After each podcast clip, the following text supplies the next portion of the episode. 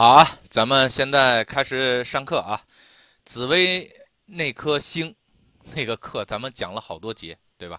然后中间还又插了宫位，然后就希望是把这个东西打造的比较全一些。然后今天呢，咱们就开始讲天机了。呃，天机这颗星啊，其实是定位很不清楚的一颗星啊。然后呢，那个它有很多的这个解释。呃，咱是这样啊，我们咱们要讲这个东西啊，就一定要讲的是什么最原始的那个基础解释啊。这个其他的东西呢，这个呃，就说它它衍生出来的那些解释，咱们呢是让同学们自己学会方法之后自己去组合。所以呢是这样啊，天机这颗星呢，它是这样啊，咱咱们把这个基础的东西拿出来。呃，天机这颗星呢，最原始的这个解释，其实就其实最原始的解释就是什么呢？就是动啊，凡是动的东西，都可以用天机来表示啊。只要这个东西在动，然后呢，都可以用天机的意思。天机最重要的就是描述动这个事情，然后因为动这件事情，然后会出现很多叫做隐身卦。隐身卦啊，好。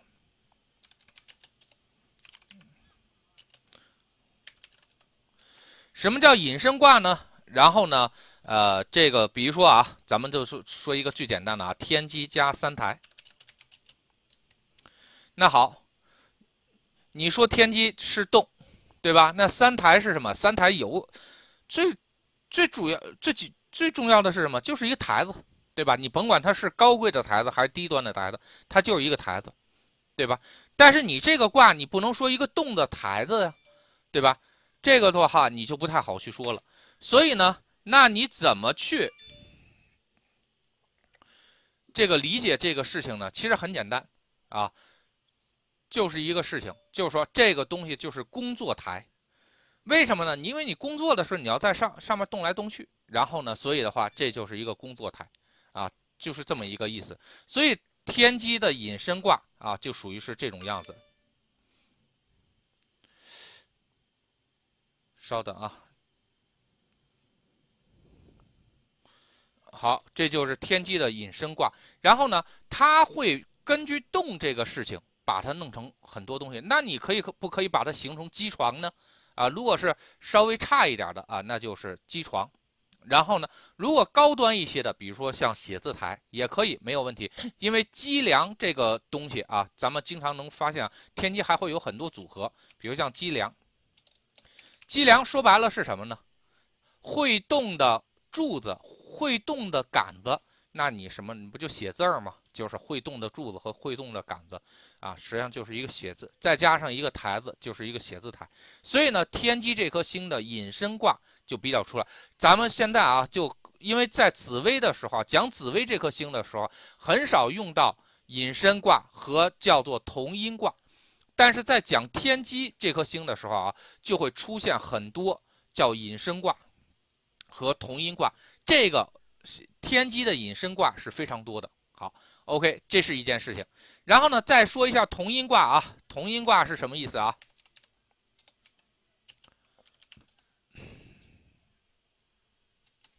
好，同音卦就是跟“鸡”字有关系的东西，然后跟“鸡”字同音的东西，都称之为叫这个叫同音卦。同音卦这个概念啊，这个也是。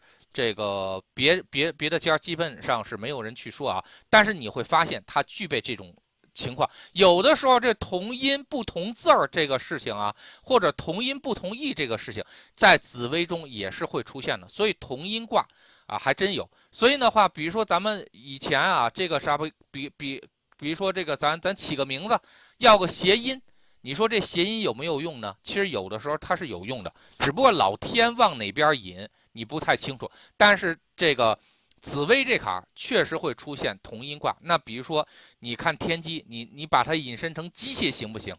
哎，是可以的。然后你不是说你你把它引申成电脑行不行？好，电脑它也是机器。好，这然后它也占了一个机。你把这个这个这个天机当成车看有没有问题？这个也是没有问题的，啊，所以天机也可以当车。但天机当车的时候，它实际上天地间把它认为的是一个什么呢？是一个叫做会动的机器或者会走的机器。实际上是这样的，比如说。你买了一个那个什么，这个这个这个小一个一个自行车，然后它也可以引申成是什么呢？也可以同一同一成是个机器，然后包括像工厂里的这些机器，然后这个都可以叫叫机器。那的你既然可以叫有这个“机”字儿，那你可以不可以引申成这个呃，就是说同音成那种叫做机制呢？可以啊，所以呢，天机它真的代表一个人的很多，比如说他。这个脑子聪明不聪明啊？会不会算计啊？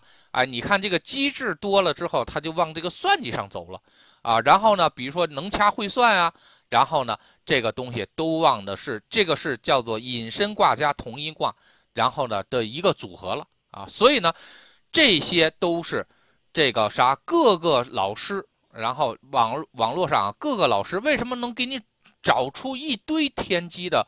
然后的这个符合他的卦象的老这老师啪一拿一个秘籍一弄好几十个天机代表的东西，一看哇天机代表这么多东西，赶紧记吧。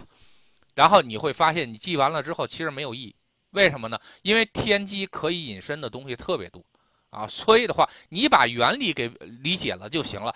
这些东西你生活中自己去遇自己去去弄啊，所以这个就是天机的同音卦。啊，所以跟机械有关的，跟机制有关的，跟智商有关的，智商其实是什么？就是机制的一个隐隐身卦啊。但是机制这件事情实际上是同音卦，对吧？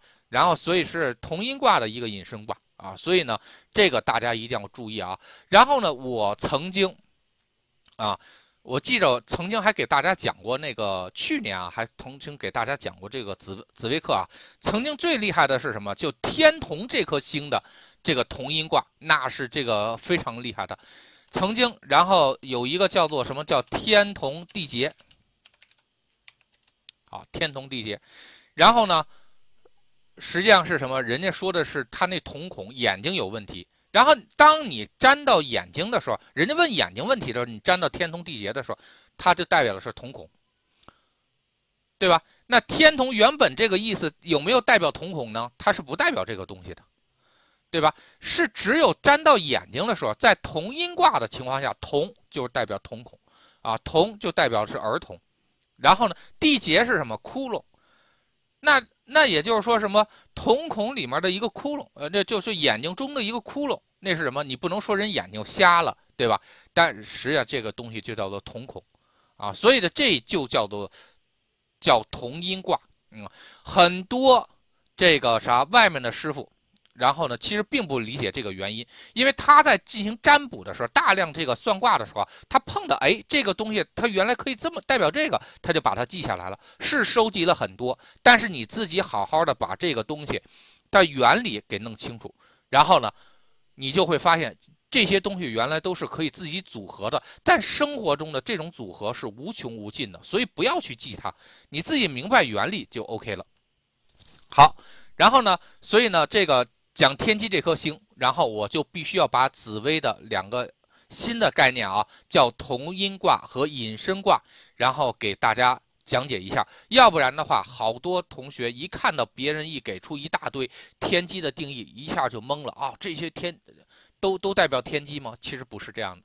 好，那天机的原始的星意啊，就是这仨。第一个就是动啊，只要是动就有速度啊，有速度。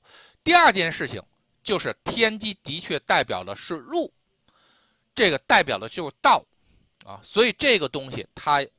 它是这个经常，这是独立意思的啊，跟动就没有关系啊，跟动是没有关系，所以叫天道啊，天道就是天机，然后你们家那个马路就天机，所以呢，如果你的房宅旁边沾到有天机这颗星，那很有可能你们家就在路边儿啊，就在路边儿所以这个一定要注意啊。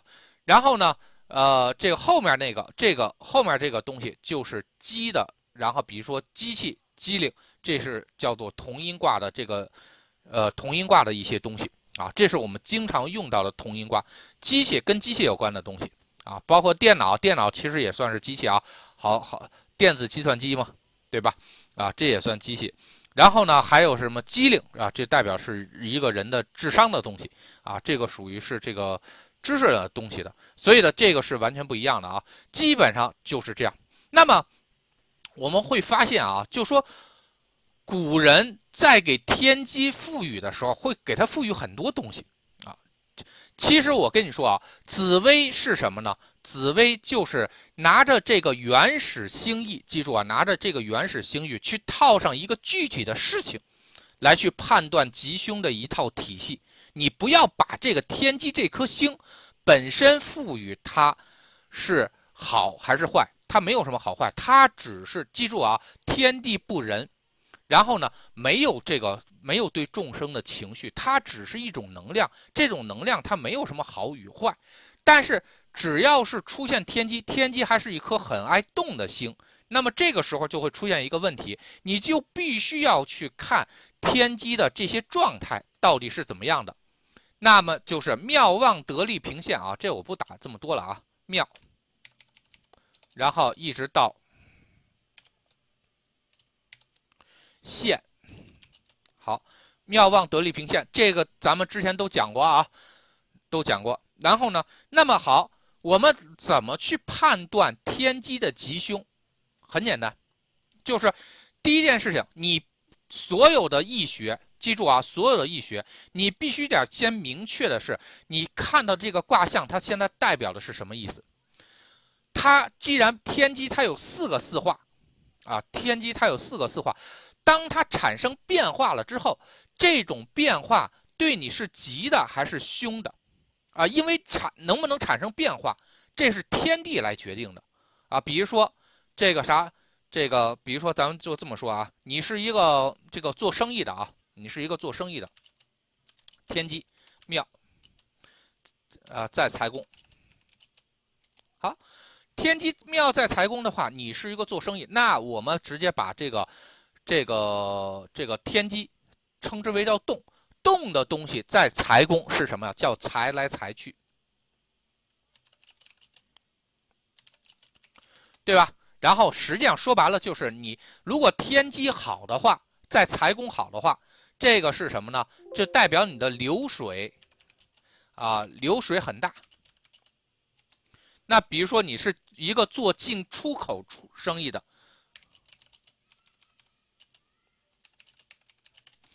那你当然需要的就是倒货呀，对吧？如果那个你不倒货的话，反而倒有问题了。你要倒货的话，这个反而倒没问题了，对吧？所以你的这个进口出口量是非常重要的一个事情。你的这个啥流水必须大，对吧？你十个亿的流水跟这个啥十万的流水，那挣的钱数肯定是不一样，对吧？所以的话，这个就需要的是倒来倒去。那么对于你来说，比如说现在的状态，假设是天机啊，天机庙在财宫，好，就是一件好事儿啊，就是一件好事儿。但是，比如说当这个一八年，二零一八年，天机忌了，好，天机忌了之后呢，比如说这这个就涉及到我们之前说的那些东西啊。那个宫位的那个四化，为什么咱们讲的跟其他人不一样？是先讲四化呢？就是先让你明明白白是什么呢？这种四化是对这个东西有有有这个有有改变的。比如说啊，天机，好，天机是在水位，在水位，这又是咱们的专业术语啊，在水位，然后出现忌了，啊，在财宫。好，这个时候对于你来说，你就得到了一个信号，就是什么呢？原来的从天机庙，直接就打成了天机忌，对吧？直接就打成了天机忌了。天机忌是什么呢？而且是在水位忌的话是什么？是原来天机在水位，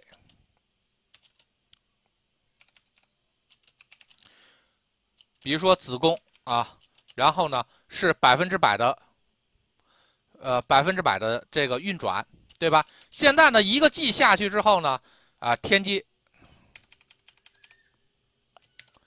现在直接变成是百分之零了，不动了，干趴下了。那好，那么什么叫吉凶？这个就叫吉凶。然后呢，那么也就是说，你原来你是希望的是你的财是动还是不动？如果你希望你的财是动的，那么现在它已经不动了。一八年的时候，它必然要经历天机忌。那么好，这天机忌直接让你的财宫的财直接打到了这个什么呢？直接打到了是这个百分之零了。那天机直接摁趴下了，不动了。然后呢，从动的状态，动的非常好的状态到不动的状态，那么这个是什么呢？这肯定对于你来说是一个不好的状态，对吧？所以呢。这个什么呢？这是对你是什么？这是对你是一种凶，啊，这是你对你是凶，对吧？所以的话，这个大家可以通过这个记住啊。所以现在你为什么我们前面做了这么多铺垫，又讲宫位，又讲这个四化？现在，所以我在去讲星的时候，你就应该去这么看，就这个东西，一个星在某个宫位，它到底是吉续凶啊？一定要结合一个具体的事儿。你就如果你是一个做进出口，比如这个事儿啊，咱们就说，天机在财宫，本来你是需要的是大量进出口流转率的，突然它不动了，那肯定你就没活了呗。你没活的话，那你就收入就没为零了，所以对于你来说就是不好的，对吧？好，那么同样也是这么一个卦象，啊，同样也是这么一个卦象，咱们就说啊，踩刹车，踩刹车，那天机同样啊，天机还是在。还是在这个水位的子宫，刚开始的时候，这个车子是一百迈，啊，是一百迈，啪点了一个，啪点了一下这个这个这个天地计，然后呢，结果变成零了，啊，结果变成零了，所以呢，这个时候是什么呢？这车子从每小时一百公里变成了每小时零公里，啊，这个车子算是不动了，然后呢，那么。你是否希望这个车子是停下来的？如果你希望车子停下来，那它就是一个吉。很简单，因为它如你愿了嘛，对吧？这个，如果你不希望这个车子停下来，它停下来了，那这肯定是一个凶，对吧？就是这么简单的一个事情啊。所以呢，记住啊，不要去迷信。某颗星它本身具备好与坏，没有这没有好与坏的星，尤其是在主星上啊，小星上说不定还有点，然后主星上没有什么吉星，它只是对某种状态的一种描述。你这种状态必须要结合一个具体的事情，你去这个这个具体的事情，然后去分析，然后才能认为它是吉和凶。所以单独的说天机吉或者天机凶，这个是不对的。啊，天机吉，天机凶是不对的，所以这一点一定一定要注注意啊。所以咱们在讲后面在讲天机的所有的东西的时候，我们都会要引入天机的当前状态是什么样的啊，来去判断它是吉还是凶。那么咱们就说啊，好多人都说的是什么呢？好，天机。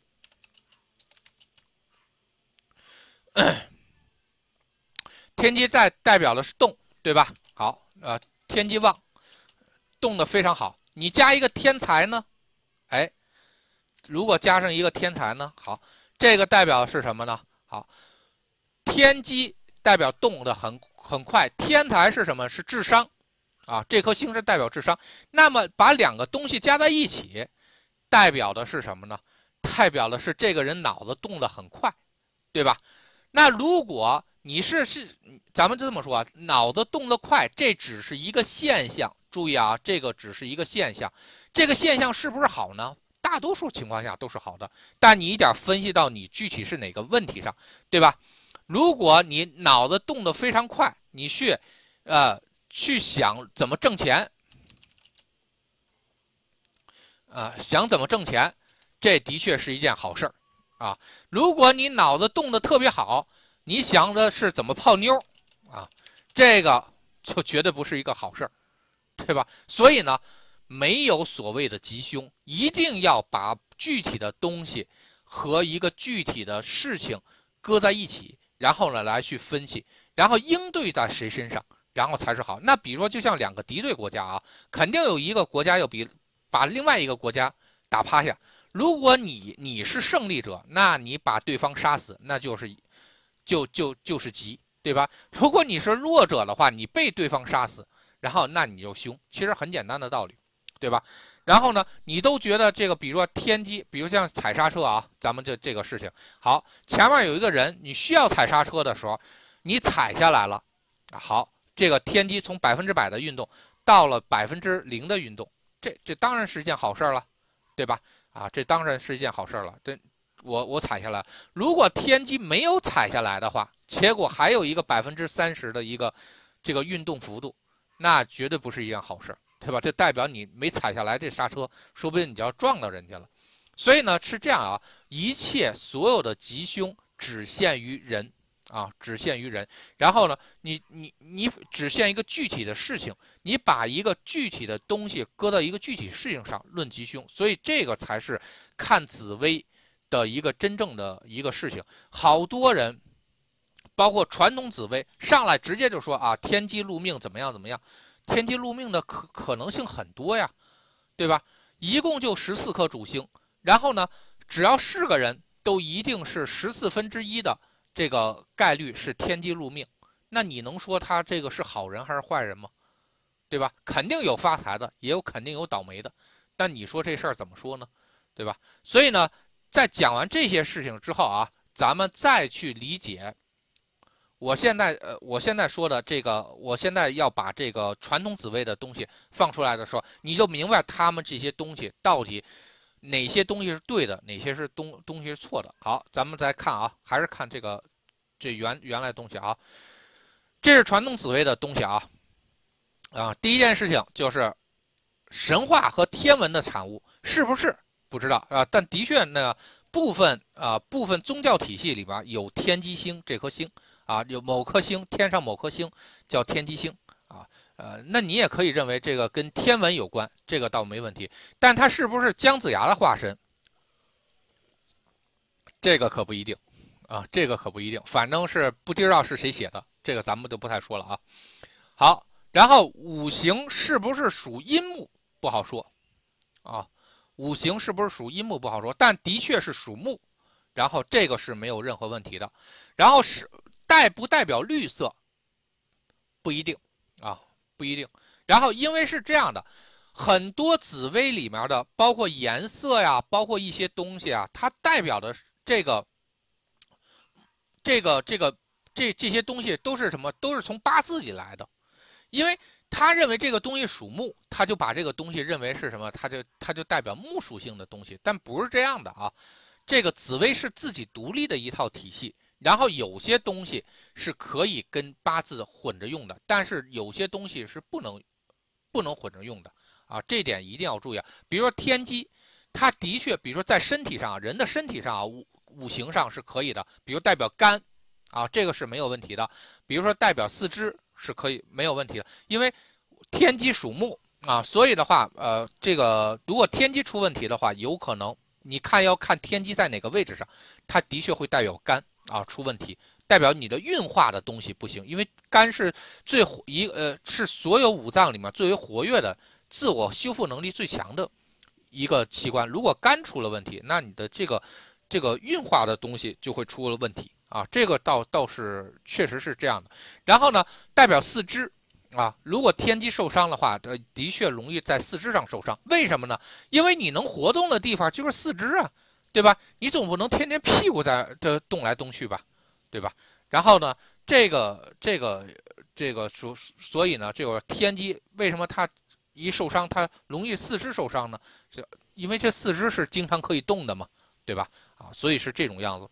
然后天机还代表什么？道路啊，在那个这个人身体上。所以你会发现，如果天机论病的话。在这个天机自己的独特的五行上的时候，那你得看这道路到底是什么了，啊，比如说血管，那也是血血血液的道路，对吧？那比如说神经，那是神经信号的道路，啊，思想的道路。然后呢，那比如说那个你悟道啊，那你修行的道路，对吧？啊，包括你食道、气道啊，这些都是没有，包括什么？还有尿道，还有产道。OK，这些东西，这个全都是跟天机有关啊，包括肠道啊，这这些东西都和这个天机是有关系的。这是天机在道路上形容一个人身体的一些东西，好吧？然后呢，包括这个跟智商有关的啊。那是这个这个东西，所以记住啊，所以就是说，有些传统紫微东西可以拿过来用，然后有些东西的话，你自己先好好推敲一下，啊，推敲一下，然后为为异寿，异寿这件事情啊是这样的，天机跟异寿一点关系都没有，啊，这个是有问题的，然后天机好和天机坏，跟寿元没有关系，啊，寿元是寿元。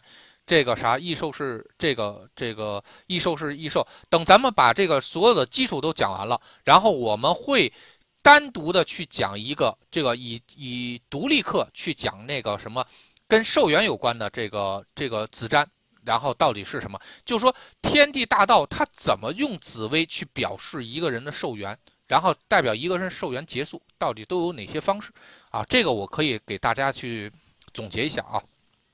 这个还是有很多这个案例的，然后为兄弟组，这个是某颗星是什么什么宫宫位的主，这个东西我是一向不认可的啊，这个没有任何的那个呃这个依据。天机，咱们这么着说啊，本身这个全世界里面啊，十四分之一的人至少是天机禄命，对吧？然后呢，那有一半好一半坏吧，咱们就这么说，这一半坏的。这个啥天机？难道这个啥，呃，这个难道他这个兄弟都出问题吗？兄弟主都出问题吗？是兄弟公兄弟主出了问题，是否代表兄弟出问题？啊，天机不好的人是否就没有好朋友了？那如果他要有了好朋友的话，那你又怎么去说这个他是兄弟主这个事儿呢？所以的话，你这个这个。这这这这个就没有办法去证明，所以这种东西我觉得就比较扯淡啊！大大家就不要去去去去太太认可这个事情。好，为智慧啊，智慧的这个事情啊，智慧的事情是什么呢？就是天机在思想上的表现。这个属于是什么？隐身卦啊，还还是隐身卦啊？天机呃代表机智，然后机智的一个隐身卦就代表智慧。的一个东西，这个是隐身卦，所以你你不要去太把它把天机直接当成智慧，没有啊。天机在形容一个人的智商的时候，它才代表智慧，它本身不代表智慧。好，人善，天机跟人善有什么关系啊？它只是一个一颗主星，它代表天地的一种能量。然后所有的东西，我我就之之之前我就说过啊，然后之前。这个在最开始讲紫紫薇的时候，我就说过，什么就现代的紫薇把这个呃，包括古代的紫薇，都把这个紫薇太拟人化了。任何一个易学体系，它一定是描述天地大道的东西，它绝对不会是只给人来去服务的。所以这个没有一颗星去形去形容这个什么这个善不或者不善，这个跟你没关系，知道吧？这是人的事情，啊。这是人的事情，所以的话，天机不代表善。你记住啊，连《道德经》上都已经说得很清楚，天地不仁。本身这个东西只是天地中的一种能量，它没有什么好与坏的区别啊，所以跟这个东西没有计数之星，这个绝对是什么呢？这天地这个在形容天机在算计这件事情的一个东西。但是人天机什么时候就变成计数的这个事儿了，对吧？这个只是天机在有的时候啊，可以代表是计算，啊，代表是计算。然后呢，因为这个它算算东西要用到脑子，然后或者用到算盘，呃，用到机器啊，这个是有这么一个东西。但人家本身并不代表计算啊，只是隐身的隐身卦中的一些东西，啊，奔动这叫奔动之速，这个是什么意思呢？就天机本身是在代表是动的。啊，这个是没问题。当天机在田宅，当天机在子女宫，当天机在这个呃这个这个迁移宫，它处于一种旺庙状态的时候，说明的是你容易外出，你容易出去，你容易经常跑来跑去，啊，是这种样子。但如果天机属属于落陷状态的话，代表的是你，就算是它天机在了迁移宫，你也不代表你能跑啊，你你能动啊，可能是部分年份会被激活，但是绝大多数你都是不动的。所以这个必须是什么呢？要看天机。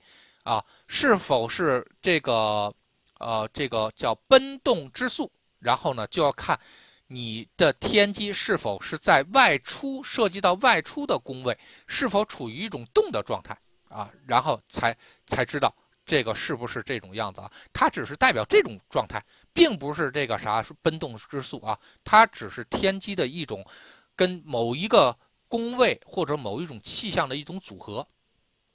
然后是人善之星，这个就比较扯了啊，跟那个人人善是一样的。心软，这个天机跟心软不心软一点关系都没有。然后呢，哪颗星他都怕这个这个六煞同宫啊，哪颗星他都怕六煞同宫，这它都是一样的。所以的话，这个呃，所以这个跟那个什么这个心软不心软是没有关系啊。天机怕不怕化忌？好，刚才我们已经说了。天机是不是怕化忌呢？从动的状态变成不动的状态，那这件事情到底是好还是坏？然后呢，化忌就是终止吗？那原来比如说天机是动的，那你现在不动了，那如果就是说你不要胡思乱想了啊，那你原来一定是胡思乱想动的，然后现在它变成不动了，哎，这算不算一件好事儿呢？对吧？所以它能叫怕化忌吗？化忌只是你调动天机的一种方式方法，本身不代表吉凶，啊，本身不代表吉凶。所以这是传统紫微里面最为害人的一点，啊，啊，动不动就什么东西都认为是化技不好，对吧？那你化技好的时候，你咋不说呢？好，然后呢，还有。天机为什么老说人家是天机人是宗教之星呢？其实很简单啊，因为天机它需要算计嘛。你看那帮算卦的，啊，这个啥倒倒数数的啊，他都点算，他都点研究，他都点动脑子。所以呢，哎，他就认为是什么？你你你靠算计的这个东西，就是这种属于叫九流术数。九流术数的话呢，就是什么？哎，你算这算那个的，这个属于。是属属于是外道，啊，外道的话就呃是比如说就有可有可能是涉及到宗教之类的这种东西啊，所以呢这就是为什么天机有可能变成宗教之星，但是啊是这样啊，这个他之所以能说天机是宗教之星，就是什么呢？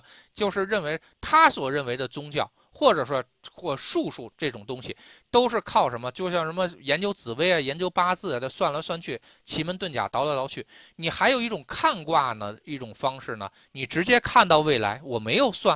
那这种东西，然后人家要是比如说干这个行干这个事儿的，然后难道就不算是这这个行业的人吗？对吧？那比如说像佛教的那个什么这个五眼，对吧？然后呢？那你说这个东西是我直接看到，我没算，那你怎么怎么说呢？对吧？所以这个东西它本身说法也是不对的。好，我们再来看啊，传统紫薇的其他东西。稍等啊。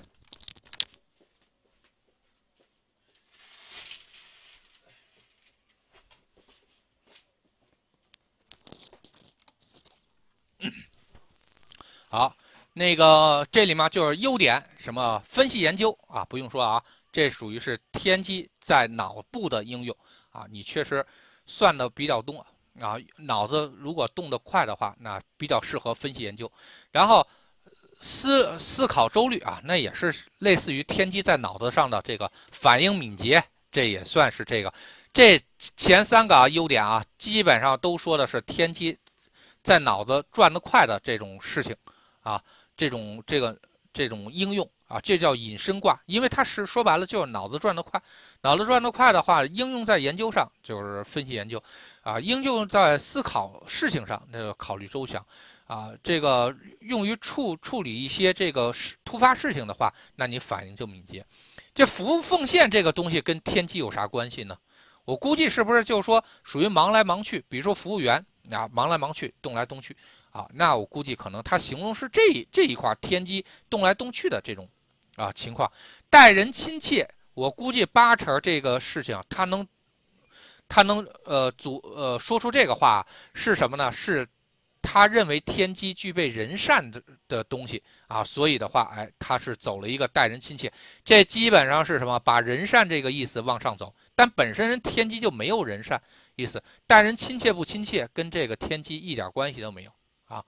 好，学有所长这件事情，我估计是什么呀？也是把这个天机的这个，呃，这个思想。啊，这个就是这个脑子好使这件事情，然后呢又发挥了一下，那个所以的话，这但是你学有所长，你脑子转得快，跟这个学有所长这个有什么关系？当然就是说学有所长的人脑子肯定是好使，因为笨蛋他肯定学学不好，对吧？但是你这个也没有什么直接关系，所以我觉得这个。就是属于是纯粹凑凑字儿的东西，善解人意不用说了，跟待人亲切和善人善这个东西都是一体的，啊，都是这个说喜欢团体活动，这个东西就更没边儿了。你一个天机跟团体活动有什么关系啊？它哪颗意思是代表是团体活动啊？你要说出去玩儿，啊，说是天机这个没问题，因为它毕竟它有一个动嘛，在外动的项嘛。但在外动的项到底是干什么？是出去外出啊，出门啊，旅游啊，还是出差啊？那可不一定，对吧？所以这个基本上你看啊，这个就是典型的传统紫薇，包括那些大师，就会把他们天机里面碰的各种各样的卦象，然后啪叽给你那个一搜罗，然后就给你弄成一个秘籍啊，给你是不是这个好用不好用，或者这辈子你能不能用得到？那不管，反正是我给你列了一大堆。然后让你觉得，哎，似乎你学到了很多东西，你得到了很多知识。但是咱们研究这东西，一定要知其然，又知其所以然。好，神经过敏啊，这个也是说的是天机的那种想法啊，就是精神过敏啊。这天机如果有问题在头部啊，有可能确实是这个精神啊，他比较这个比较这个这个。呃，过度过度去干一些事情，比如对某些东西比较过度敏感啊，他会出现这种情况。也理想太高，这应该是人紫薇的事儿啊，跟天机没关系。烦躁倔强，这个也跟人天机没关系啊。这基本上是什么？他把那个什么天机，他所碰到了不好的东西。他又碰到天机跟天机有关的东西都搁在一起了。烦躁，烦躁是什么？你至少要有火星吧，你要有零星吧，你才能代表，因为零星代表烦恼啊，对吧？然后呢，火星代表的是燥啊，对吧？你这两个星要有啊。然后你跟天机有什么关系啊？那那这个啥，天机就代表烦躁吗？这肯定不对，对吧？不易认错，认不认错，这是态度问题。跟天机有啥关系，对吧？幻想太多，这是天同的事儿，啊，幻幻想天太多是天同事儿，或者福德宫的事儿，啊，心神不宁，哎，这个有可能是跟天机有关，啊，它跟情，它跟这个这个精神系统还是有关，精神压力太重，啊，有可能是这个天机的事情，啊，这个有可能天，也这代表什么？天机旺庙。你天机如果不旺庙的话，天机都不动，你绝对不会是精神压力太大太重。所以天机旺庙的时候，然后呢，如果表现的是比如天机零星，那就烦恼过重呗，就想老不停的想，就天机是什么运动啊？可以理解成不停或者高速高速的烦恼，高速的烦恼那不就是这个啥？老这一个事儿老不停不停的想吗？不停不停想的话，那就出现这种精神压力太大啊，他有这种情况，啊，受困于人的面子，这个基本上都是紫薇，啊，紫薇的事情。然后呢，这个跟天机没有关系，猜忌猜猜疑嫉妒，这个跟天机有啥关系？因小失大，因小失大是造成因小失大的情况很多，啊，绝对不可能是跟天机有关。好。咱们再往下走啊，看看好天机的多星组合，然后你看啊，这基本上天机巨门什么耿直明快。能言善道，能言善道是没有问题的。为什么呢？巨门是代表嘴，天机你要看它是处于旺庙状态还是落陷状态。如果是落陷状态，是什么？嘴是张开的，但不动。不动的嘴是什么呢？那那也就是说有口说不出啊，有口说不出啊。然后呢，如果是天机是动的，然后巨门也是旺庙的。然后这个代表是什么？能言善道，代表嘴经常活动啊，嘴嘴的活动速度很快，嘴活动速度很快，那也能算是能言善道吧。反正至少这个嘴小嘴巴巴巴的这个说是没问题。但是耿直明快是否代表耿直明快不一定，耿直是一个人的心性问题，跟你这个天机巨门就没有关系啊。天机巨门你只。你只说，你只代表的是说的这事儿，所以这个组合也是有问题的。注意注意啊，这个组合也有问题的。然后呢，天机太阴，那就不好说了，因为天机太阴代表的是什么呢？你基本上可以把它理解成一个事情，叫做流动的水，啊，它实际上代表着卦象就叫做流动的水。那比如说在财宫的话，那你要看这个，如果你的水财水啊。像滔像江河一样，然后滔滔不绝，流速又快，水量又大，那当然是一件好事了，代表你的财很多嘛，对吧？那如果是什么，你花钱，用于形容花钱，那天机流速又快，那这个太阴，然后呢，那个水量又大，那就只能是你花钱如流水，对吧？啊，所以呢，这个东西就看你怎么去调整，因为天机太阴的这四化变化太快。啊，太多啊！这个，它并它是只是代表一个状态，把这个状态结合在人的这个某一个具体的东西上，这才行。比如说，那么还有，还有就比如说，天机流速很快，水也水量很大，用于形容一个人的智慧，啊，那就是什么呢？那个如这个这个人的智慧，那真的是如滔滔江水，连绵不绝。对吧？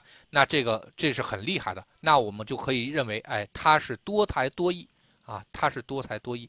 然后呢，那比如说天机如果不动啊，太阴又有很小，那说白了就是一颗干涸的水嘛，水这个水道里没水呀，然后呢水都不流了。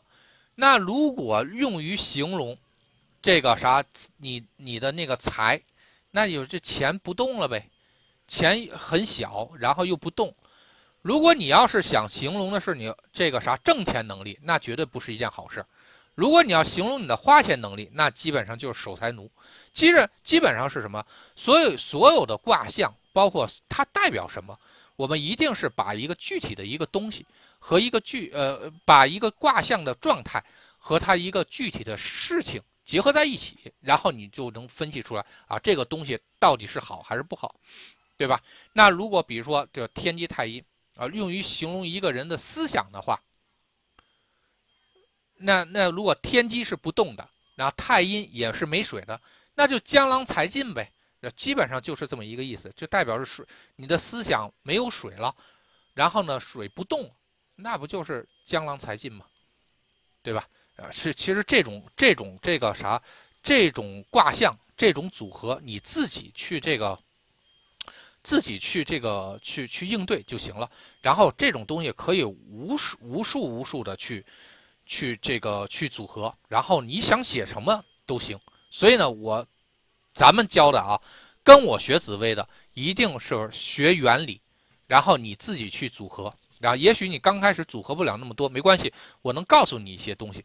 但是呢，你一定要学会自己去组合啊。这个不能是不能是人家啊，就人家告你这个东西叫多才多艺，你就真认为它是多才多艺？你得知道它的原理是什么。好，积粮的这种组合，那这不就是移动的棍子和移动的支柱？那什么什么叫一像？那你按这种东西来进行啊？如果你要这个呃，如果你要按这个它这按原理来去分析它。啊，有为有守，这个东西和热心助人，这个东西跟积粮有啥关系啊？对吧？积粮是什么呢？比如说笔杆子啊，这个可以。比如说笔是一个柱子，然后呢，啪，然后呢，这个天机，这个移动很移动的很很快，那什么叫下笔如有神，对吧？那如果是天机不动，那你这个旁边加一个天梁，那是什么呢？那那是实际上这个啥提，就是属于是叫提笔又不这个这个提笔不动的这种状态，基本上是什么呢？就难以下笔，对吧？哎，就就是形容这么一个意思。那天机是什么？天机是代表动的，然后天梁是代表支柱。如果形容人体是什么呢？那很有可能就是胳膊和腿，因为能够称之为叫脊梁的，就什么一定是要可以动的一个柱子。那比如说形容到你脖子上，那叫颈椎；形容到你胸部，这叫胸椎；形容形容到你腰部，这叫腰椎；形容到大腿，那叫那就是大腿啊；形容到胳膊，脊梁啊，脊梁移动的支柱。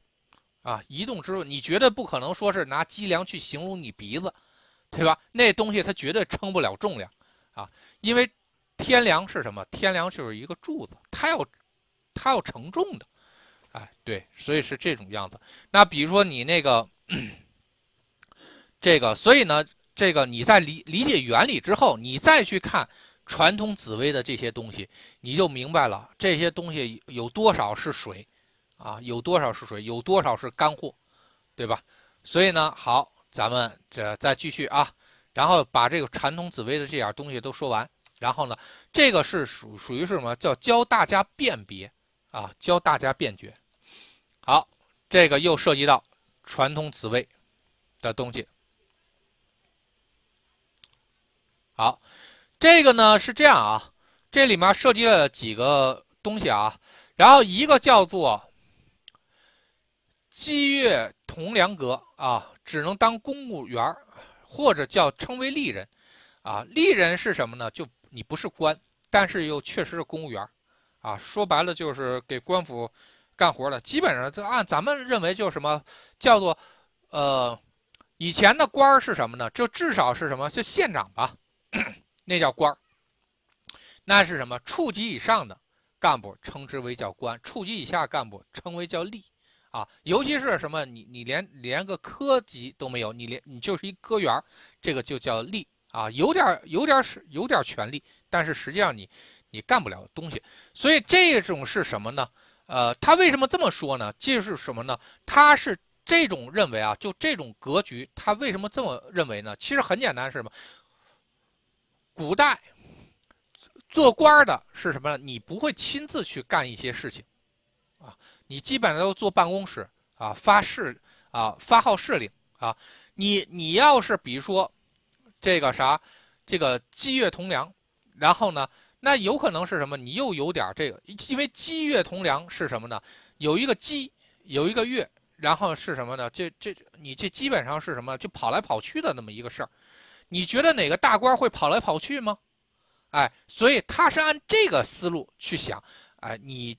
肯定不是一个大官你要是大官的话，你肯定的，这个应该是这个啥稳坐太稳坐中军帐啊，对吧？你不可能那个跑来跑去。所以呢是这样，他以这个东西角度进行分析。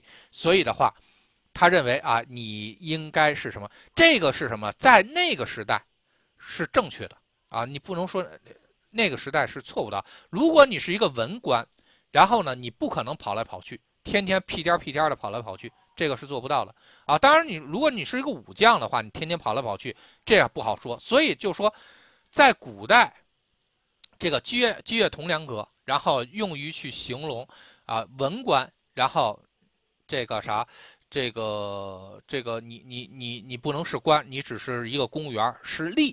然后呢，这个是可以成立的，因为它具备某种相。记住啊，你咱们学紫薇，你你这个东西。你表现出的，你这卦象表现出的气息要符合某种人的状态啊。那你看这种状态，它就不符合官员的状态。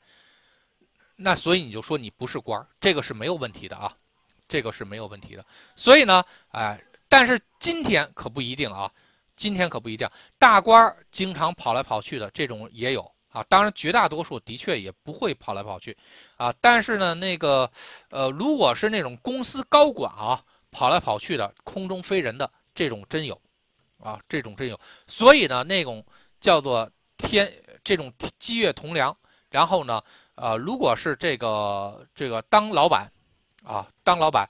然后呢，那个啥，这跑来跑去，那是很有可能的。如果积，尤其是积月搁，然后搁在那种叫做，呃，那种，呃，就是这个进出口贸易，或者是流转率很高，比如说物流，那就是你的所有的货物或者你干的事情，就是把所有的东西流转来流转去。那流转来流转去靠的是什么？不就是靠天机吗？天机如果不动的话，你就完蛋了，对吧？如果天机动得越好、越快、越速度，那你的这个这个赚钱能力就越强，啊，就是这么着一个事情。所以这个啊，也要去正向的去理解格局的这个东西。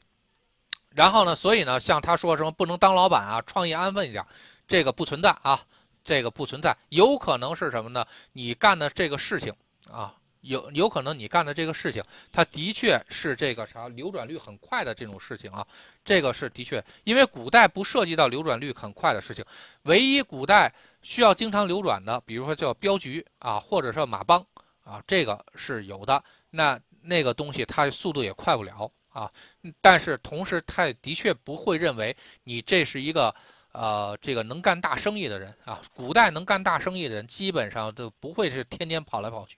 啊，但是现在可不一定，所以呢，这个同样的格局啊，在古代，这个啥就不成立，在现代未必不成立啊，所以这个一定要注意啊。然后这个啥，这个开创性什么不足这些东西就不用去管它了。好，然后呢，那好，这里面又说了什么呢？呃，这个比如说这个姜子牙、什么诸葛亮、刘伯温啊，这个基本上都策划人员，这个是什么？就是天机。天机在脑袋上的一种表现啊，这这基本上就他会认为天机在脑袋上，这这东西脑袋就比较好使。然后呢，但实际上并不是这种样子啊，你得看你用在哪上。然后呢，有的人那个啥，你你天机天才是真的是代表这种人，这天机不带天才，那还真不一定代表他啊，说不定你还那个啥敏感过度，想得过头了，所以这还真不一定。然后，所以呢，这个咱们就不太多说了啊。然后好，我们再往下走。好，然后这天机，他就对整个天机的一个东西啊进行一个理解啊。首先呢，就基本上就是加好星就是好，加不好的星就不好啊，基本上是这样的啊。然后什么呃，艺高随身啊，这个这个大家可以看啊，什么喜辩论啊。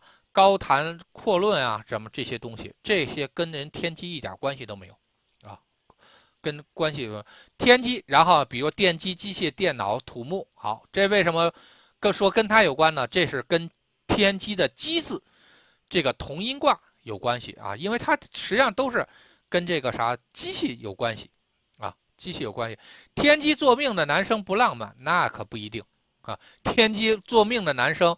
可是将近有五亿人呐，一共就十，一共就十四种组合，对吧？十四颗主星，然后呢，那你想啊，你说的任何一个人做一颗主星做命，就代表五亿人，你不能说天机入命的这五亿人都不浪漫，这是不可能的，啊，所以呢，这个东西基本上就纯属是胡说八道，啊，纯纯属胡说八道。